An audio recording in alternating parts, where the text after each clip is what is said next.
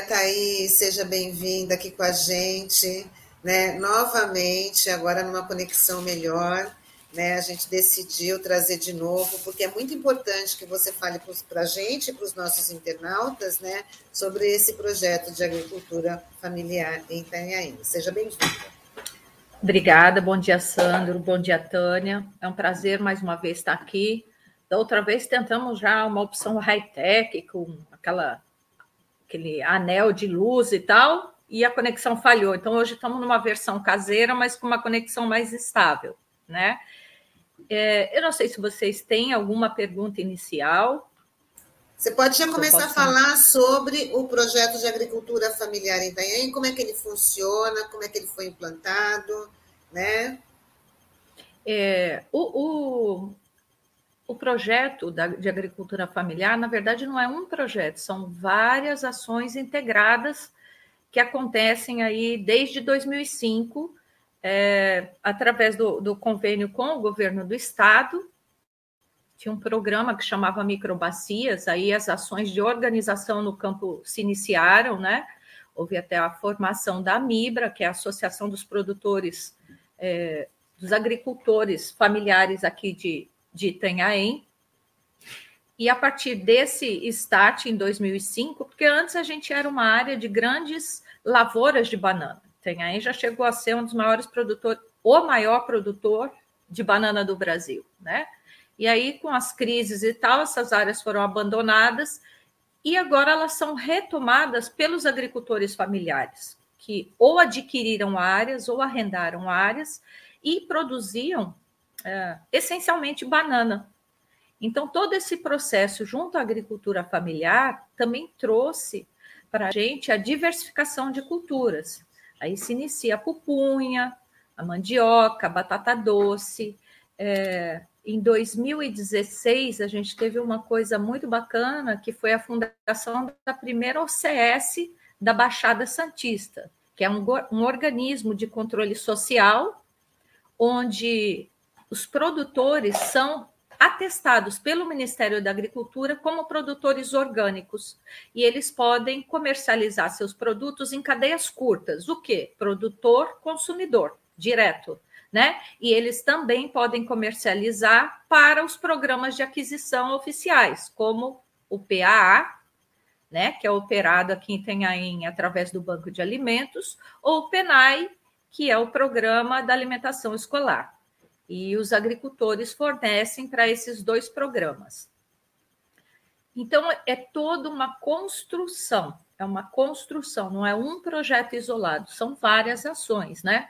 Veio aí o, o, o Departamento de Agricultura e a parceria com o Estado em 2005. Em 2007, a gente tem aí a formação da Amibra, a instalação do Banco de Alimentos, 2009 tem o início das operações do PAA. O que é o PAA? O agricultor vende diretamente a uma entidade conveniada hoje ao Ministério da Cidadania, que recebe um recurso do Ministério da Cidadania, compra alimentos para doação simultânea, que atende um cadastro de pessoas que têm vulnerabilidade social, têm problemas de saúde, então, hoje o cadastro do banco deve ter em torno de 260 pessoas recebendo alimentos a cada 15 dias. Né? Então, é um programa muito interessante, onde o objetivo dele é fornecer alimento de qualidade na ponta e cortar os atravessadores que comiam os lucros dos agricultores. Então, a gente vem trabalhando nisso de uma forma, construção muito participativa, onde, onde as relações é, elas são construídas de forma solidária, com reciprocidade entre todos os membros. Isso é uma construção de anos, né? Você não dá um start assim e, e já tem todas as relações formadas, todas as ligações entre os entes, sejam municipais, agricultores, entes estaduais, federais, da noite para o dia. É um processo de construção. E a gente tem a sorte desse processo aqui nunca ter sido interrompido. Com mudanças de gestão, com mudanças é, de gestores do, do próprio Departamento de Agricultura. Eu sou a terceira gestora que opera desde 2005 aqui no Departamento de Agricultura, então isso dá uma estabilidade, um contato sempre próximo ao agricultor, né? Eles são muito bem organizados através da Amibra, e a Amibra, sobre o, o, o abaixo da, da Amibra, vem todas os empreendimentos econômicos solidários. A gente tem a Feira do Produtor, que é de 2011. Todo sábado eles estão no estacionamento do Paço Municipal, bem no centro de Itanhaém. Né? A gente tem cerca de 28 agricultores comercializando lá.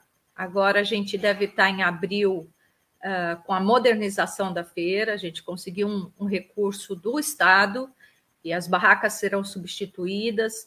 Lá é um ponto assim, eu, eu sempre escrevo quando a gente divulga a Feira do Produtor, Feira do Produtor, lugar de gente feliz. Eles têm o prazer de estar comercializando o produto deles direto ao consumidor. Isso cria laços, criam relações. Então a pessoa sabe que ela não está adquirindo só um produto, ela está levando uma coisa com um valor social agregado muito maior. Então, isso é, é muito satisfatório, você percebe andando pela feira essas relações que são formadas. E eu, eu até citei no, na terça passada é, que o Guilherme do Livres é, disse que comer é um ato político.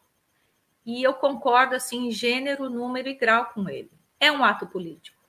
Você, lógico que você na correria do seu dia a dia, parou lá numa grande rede de mercados, comprou a sua verdura ali da, né, do dia, que estava sem verdura alguma, e se você puder dar preferência ao comércio local, agregar valor é, nos produtos que você consome, comprando direto do produtor, podendo visitar uma propriedade. É, ontem eu cheguei para trabalhar no espaço do empreendedor e uma servidora falou: Ai, eu fui lá na propriedade da dona Zezé. Ela falou muito de você, falou da feira.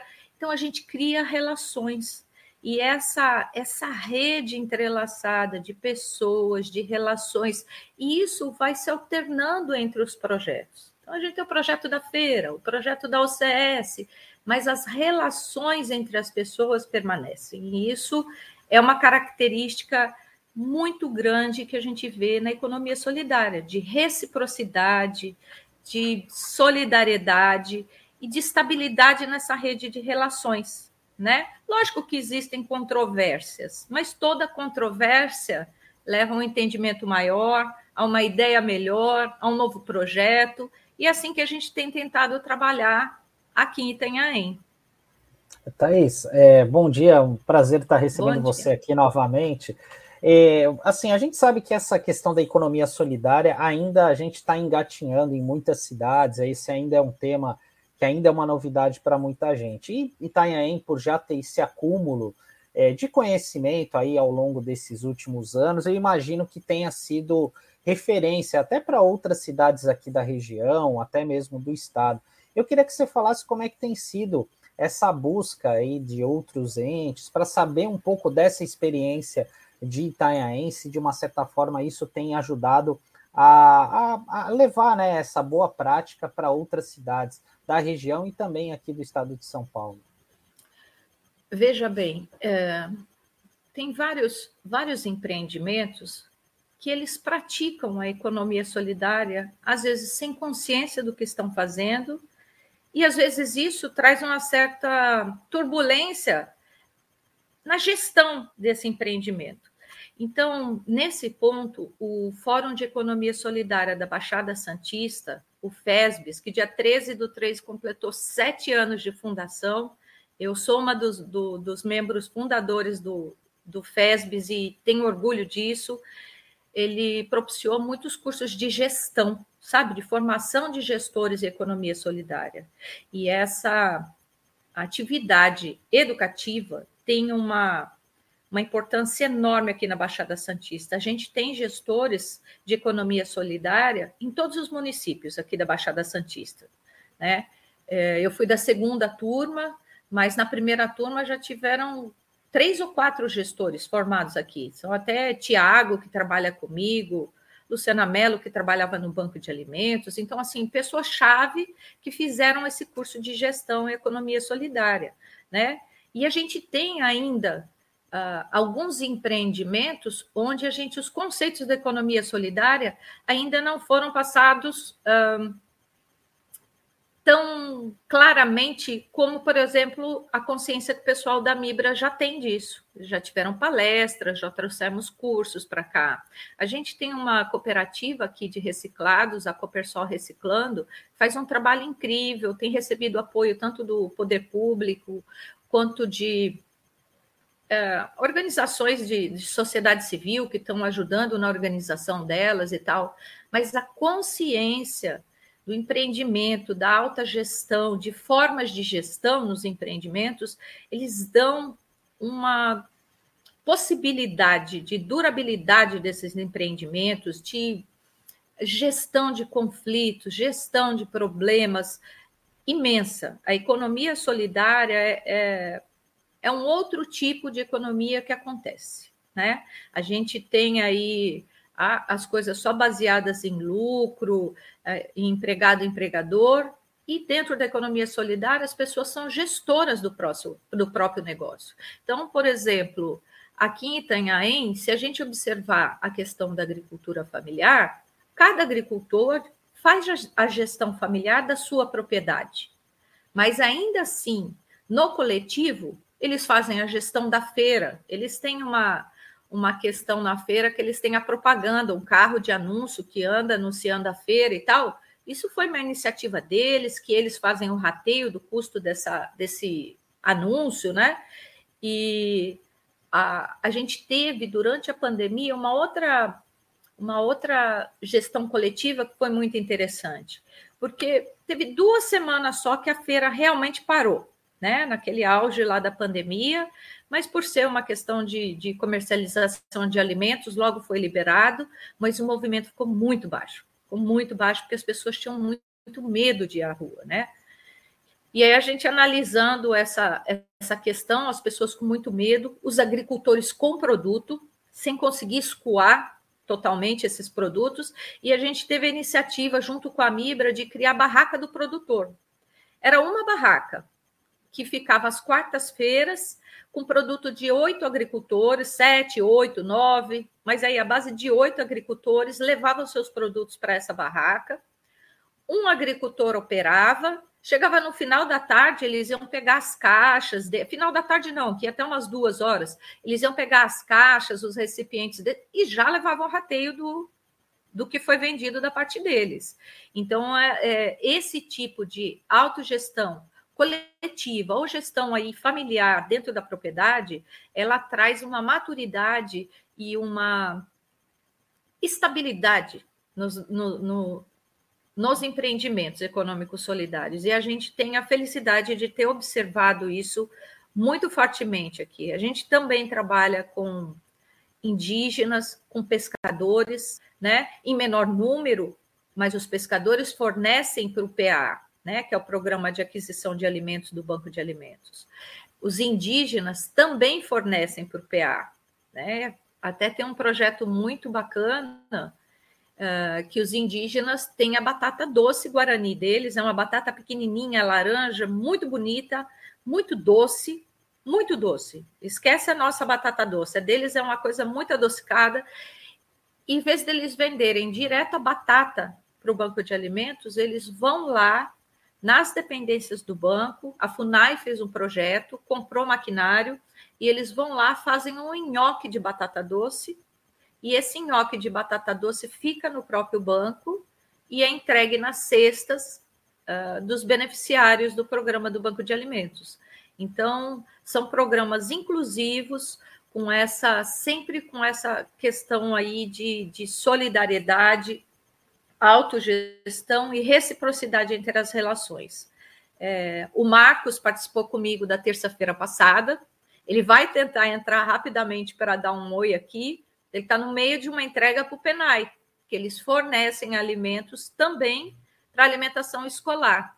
E esses programas, embora o agricultor não deva depender somente dos programas, ele assegurou isso que eu já citei no PA o corte aí do, do intermediário, aquele que ia lá pegava a caixa de banana 10, 12 reais no campo e ganhava um dinheirão em cima e o agricultor sempre ficava com a menor parte.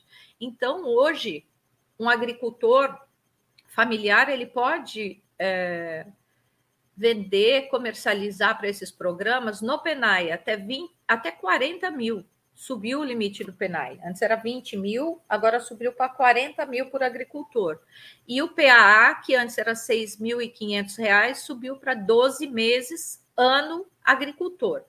Né? Isso dentro de um município. A Mibra, por exemplo, os agricultores estão entregando na Praia Grande, no Guarujá. Então, eles estão participando de chamadas de outros, chamadas públicas de outros municípios. Né? A chamada pública é um instrumento simplificado de, de licitação, onde o poder público coloca o que vai comprar, a que preço vai comprar, e as associações cooperativas ou agricultores individuais vão lá e apresentam suas propostas, né? E são contempladas nesses programas. Sempre tem um. Nesse ponto, a lei é, é bem escrita, sabe? Ela prioriza as proximidades regionais, né? Prioriza também públicos como indígenas, quilombolas.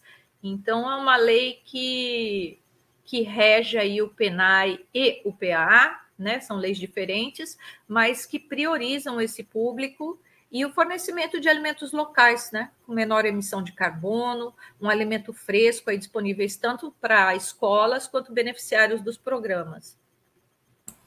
É, Thais, eu queria até que você falasse um pouquinho mais do banco, do banco de alimentos, né? Onde que ele fica, né? Como a, é, ele tem a participação também do poder público, mas também tem de, de tem outras participações. Como é que funciona? Então, o Banco de Alimentos é um aparelho público, ele foi fundado em 2007, né? Então, esse ano ele completa 15 anos, o Banco de Alimentos.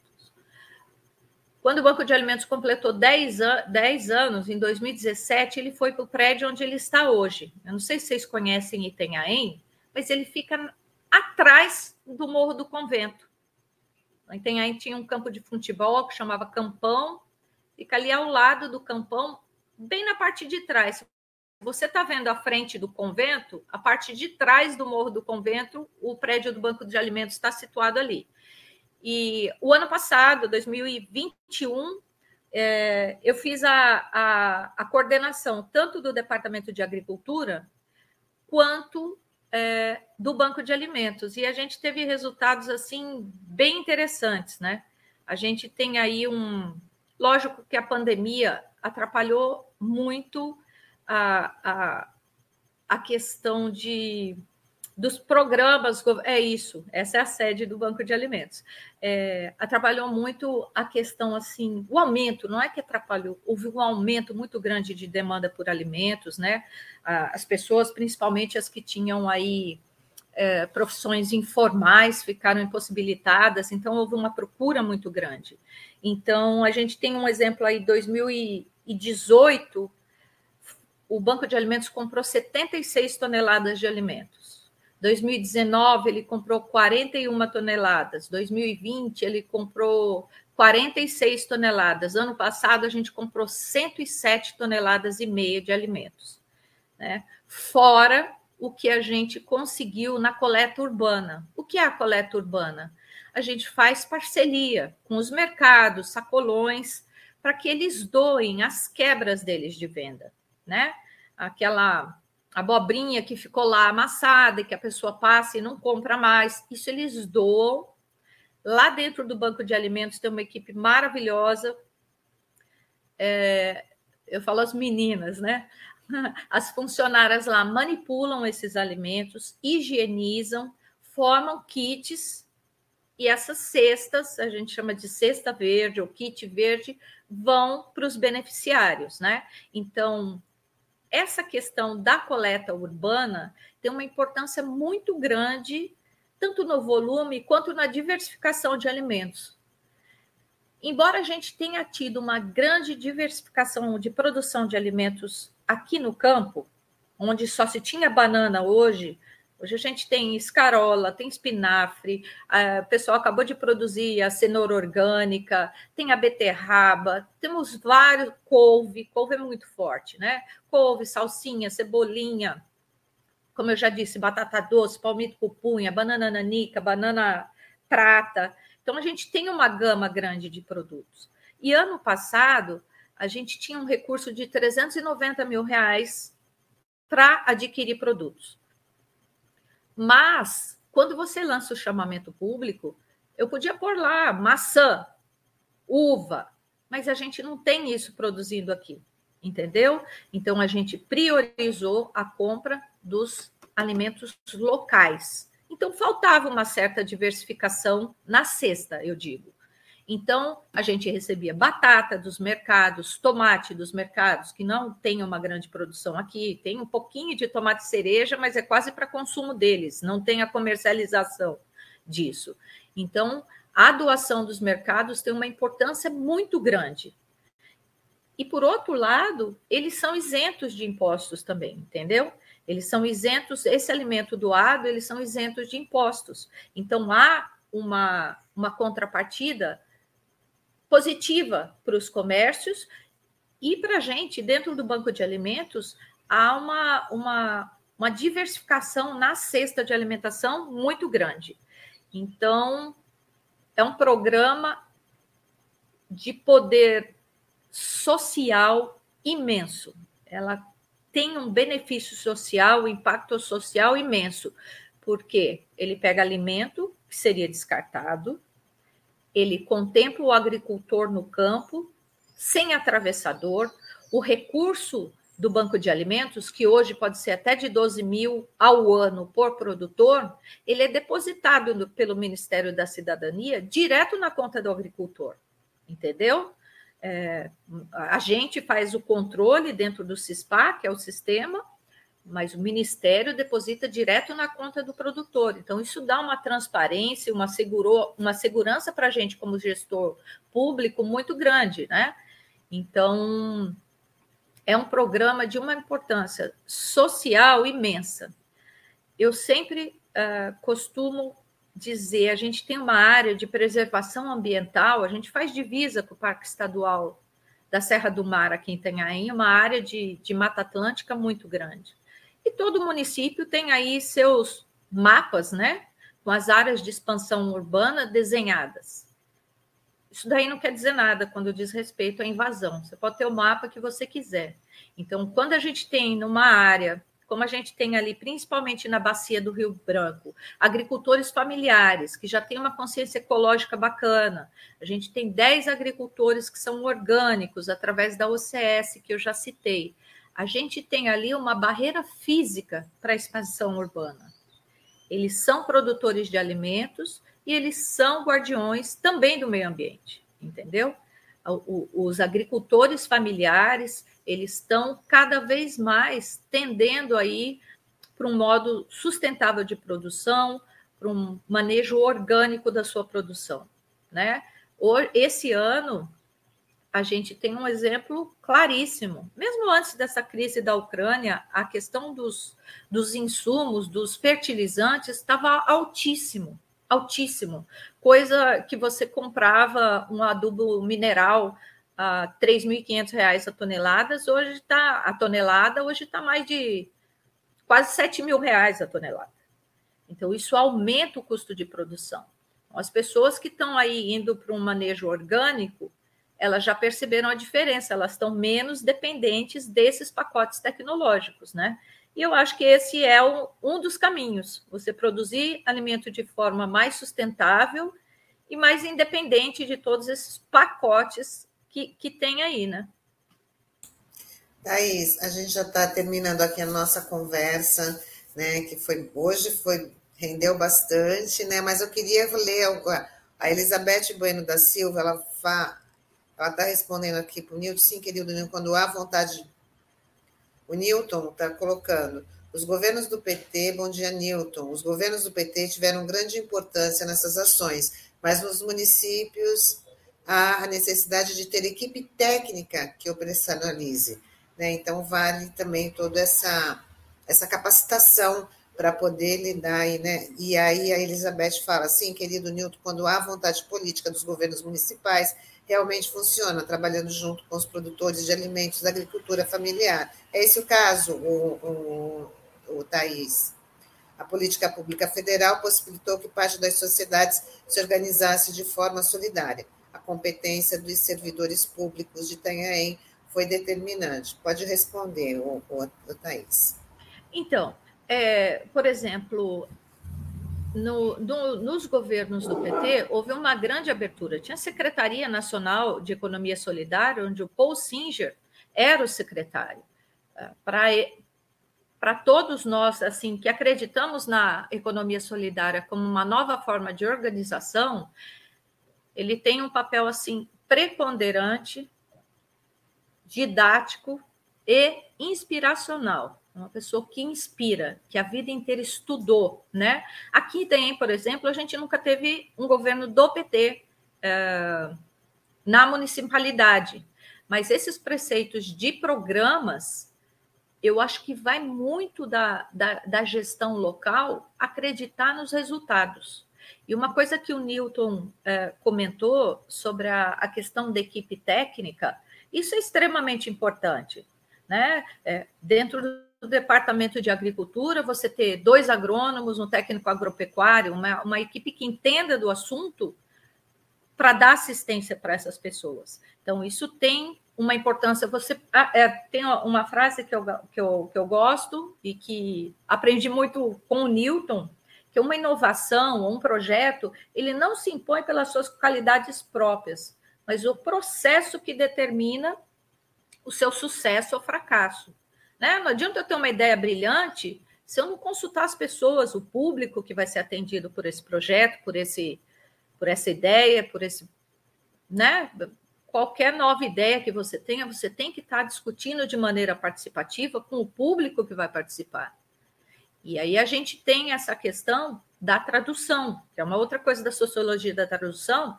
A gente tem que traduzir, entender, né? Ali abalizar aquelas controvérsias que surgem para que o projeto tenha uma chance de estabilidade e sucesso. A gente tem conseguido muito sucesso aqui e devemos muito ao FESBIS, entendeu? Por essa essa nova forma de pensar, essa nova forma de organizar empreendimentos, de apoiar empreendimentos. A gente é muito grata mesmo. Thaís, queria agradecer a sua participação e aproveita já um momento para quem quiser colaborar com esse projeto da agricultura familiar em Itanhaém, é, como é que faz? Vocês têm alguma página também, não só da prefeitura, mas tem é, algum um contato a mais para as pessoas que querem participar, querem colaborar, querem integrar aí essa proposta de economia solidária? Então, é, da parte da agricultura familiar, para você ver, a página que tem mais sucesso e mais acesso do Facebook é a da Feira Agrícola de Itanhaém, que foi uma agricultora, Patrícia Ricomini, que criou. Acho que tem mais de 5 mil Feira Agrícola de Itanhaém? É, é, simplesmente Feira Agrícola de. Agrícola de Itanhaém, isso. Feira Agrícola de Itanhaém no Facebook. É, é, a gente... Quando a gente fizer a modernização, talvez a gente mude para a Feira do Produtor. Conversei com ela na feira sábado. E se as pessoas quiserem entrar em contato com a gente, através do 3421 1800, ramal 16, é, para combinar uma visita na feira, combinar uma visita no banco, no banco de alimentos, a gente está à disposição né? O Departamento de Alimentos, o Banco de Alimentos está na mesma secretaria do Departamento de Agricultura, Secretaria de Desenvolvimento Econômico. Então a gente tem esse trânsito para fazer uma visita, ser recebido pela nova equipe de gestores lá do banco, e a gente está à disposição, né? Quem sabe as pessoas vêm, conheçam, a gente pode uh, trocar ideias e às vezes inspirar outros locais a desenvolverem a, a, a sua agricultura familiar ou outros empreendimentos aí de Ecossol. Bom, é isso aí, Thais. Muito obrigada e sucesso no, no seu trabalho, que é muito importante. É bom a gente compartilhar essas ideias para que elas se ampliem também. Né? Se multipliquem, que elas Exatamente. se multipliquem. Exatamente. Então, muito obrigada. Dessa vez deu certo a nossa conversa. Uma ótima semana para você e até uma próxima oportunidade. Sandro, Tânia, super obrigada pela oportunidade. A todo mundo que está ouvindo, a gente está à disposição. Beijo grande, boa semana. Obrigada a toda a equipe da RBA. Até a próxima. Tchau, tchau. Até a próxima. Bom, até a próxima.